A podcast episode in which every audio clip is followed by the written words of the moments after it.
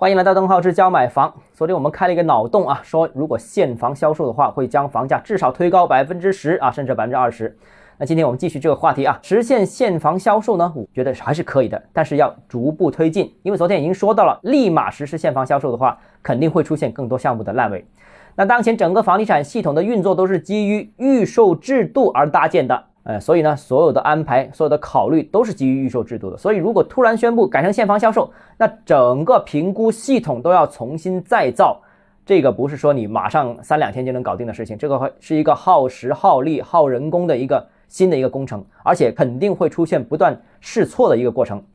啊，当前房地产市场其实已经是极其不稳的。如果继续在制度上面进行重大改变的话，那市场波动肯定会更加剧烈。举个例子啊，如果是一个开发商有一块地，到底该不该拿啊？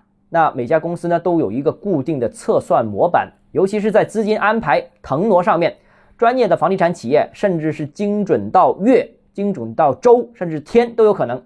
那如果你说突然改成现房销售，那原来的资金安排肯定会全部打乱的，已经不可用的，必须按照一个新的安排。那这个新的安排是怎么样安排？什么时间安排？安排多少啊？大家心里面都没有数，这个必须要摸着石头过河，至少摸着做了一个项目之后，但一个项目的开发周期至少三年时间吧，是吧？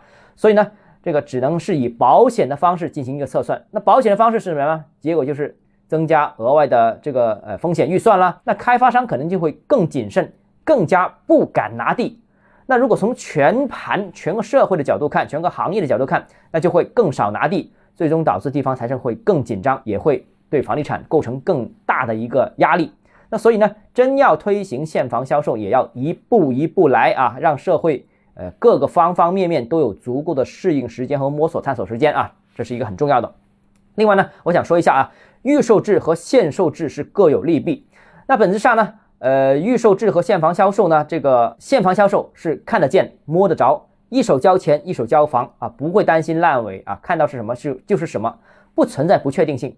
而预售制度呢，昨天我们说了，可以大幅降低房地产项目的融资成本，最终降低这个房价。那项目呢，也可以以更低的价格进行销售嘛。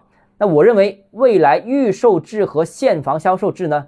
可能可以并存，买家可以根据自身的个人偏好进行选择啊。如果我想呃看得见摸得着，如果我要避免这种烂尾情况的，那我就直接买现房就好了。但是因为现房销售可能价格更贵，预售制能够降低融资成本，那它可能更便宜，那它也有它的优势。对价格敏感的朋友可以选择这个期房。那到底哪一个更受市场欢迎？我觉得现在说是没用的，到时候拿出来两个方案都有的话，大家就能就能判断的了。那需要强调一下，这个前段时间呢，也有一些经济学家呢在提到要支持这个限售制，要取消这个呃期房销售。我个人觉得这个其实是瞎起哄。呃，本质上其实这些经济学家有部分在房地产企业里面干过，应该是知道我这两天所说的内容的。只不过呢，这里面转成一个网红博主，可能就语境有所不同，屁股决定言论。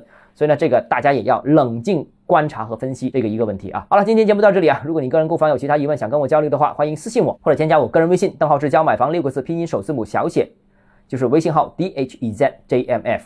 我们明天见。